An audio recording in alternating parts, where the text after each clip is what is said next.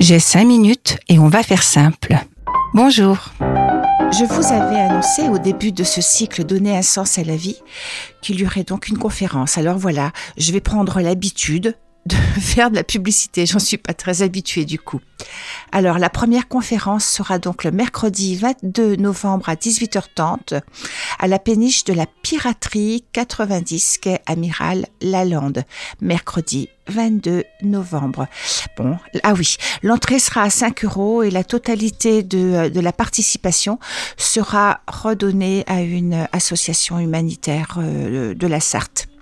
Bon, allez, 107e podcast, je continue sur la série du sens de la vie et là j'étais partie sur les habitudes.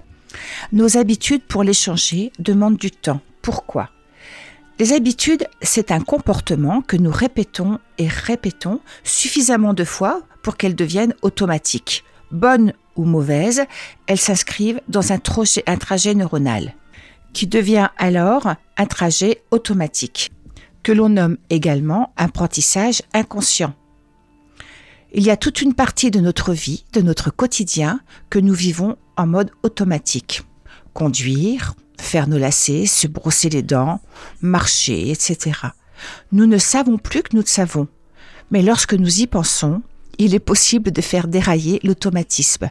Par exemple, mettez votre conscience sur votre marche, ralentissez le pas et vous verrez qu'il y a un moment subtil où il y aura une perte d'équilibre. Il se peut même que vous tombiez. Et oui, lorsque l'apprentissage est profond et devenu inconscient, c'est-à-dire je ne sais pas que je sais. Ah oui, tiens. Et si, juste quelques mots sur le cycle d'apprentissage, c'est intéressant. Je ne sais pas que je ne sais pas, ça, c'est donc l'ignorance. C'est terrible hein, de, euh, de ne pas savoir qu'on ne sait pas et de s'arrêter là. Et d'un seul coup, évidemment, ce qui va changer de passer d'un cycle à l'autre, c'est le désir, la curiosité, la pulsion. Et là, on va rentrer dans je sais que je ne sais pas, mais on va apprendre. Et puis, le troisième cycle vient le moment où je ne sais plus comment je sais. C'est donc un apprentissage inconscient. Je ne sais plus comment j'ai appris à lire, à compter, à écrire. Je n'en sais rien. Et puis, le dernier moment, le dernier cycle, eh bien, c'est le moment de la pédagogie. Comment je sais que je sais, mais surtout, comment je vais faire pour transmettre mon apprentissage? C'est intéressant, hein?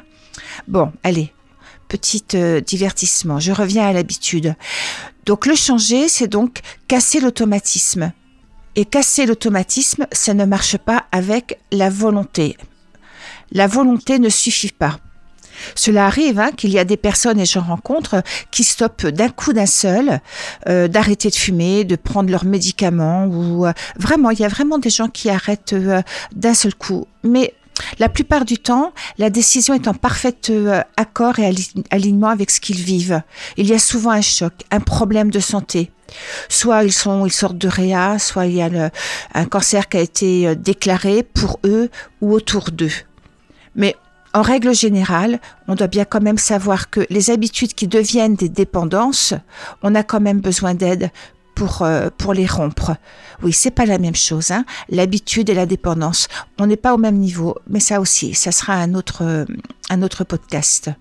J'en ai parlé lors des précédents podcasts. Créer des nouvelles habitudes demande un effort demande de prendre la décision. Cette décision peut s'inscrire quelquefois dans la relaxation, la méditation, la respiration qui permet aussi de calmer un cerveau qui est trop en hyperexcitation et dans le stress.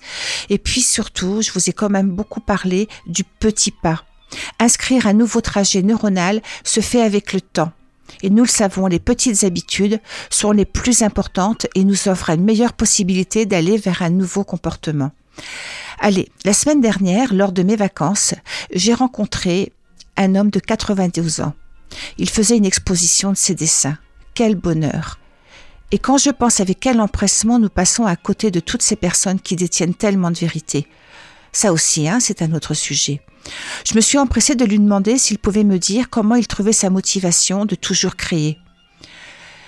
Pas une seule journée, me dit-il, sauf déplacement évidemment, mais pas une seule journée sans me rendre dans mon atelier. Lorsque je me réveille le matin, d'abord je me demande s'il fait jour, après je tends ma main pour savoir si ma femme est toujours à côté de moi, puis je me lève, me prépare et je vais dans mon atelier. J'ouvre la radio et je laisse venir. C'est une vraie rencontre, une habitude de vie qui me guide. Il y a des journées où l'inspiration vient, elle se présente à moi, d'autres pas ou moins, mais ce n'est pas bien grave. Mes pensées obsédantes, je les laisse à la porte. Elles sont toujours derrière moi. Et pour l'instant, quand je suis dans mon atelier, c'est un autre univers. Je crée mon monde à moi. Tout était là dans ses paroles, n'est-ce pas? Son environnement, un rythme avec ses rendez-vous, la confiance envers son aspiration. Il prend toujours à son âge le plaisir de faire. Bon, j'aurais encore beaucoup de choses à, à, raconter sur cette rencontre, mais là, pour moi, le temps est passé. C'est avec plaisir que je vous retrouve la semaine prochaine.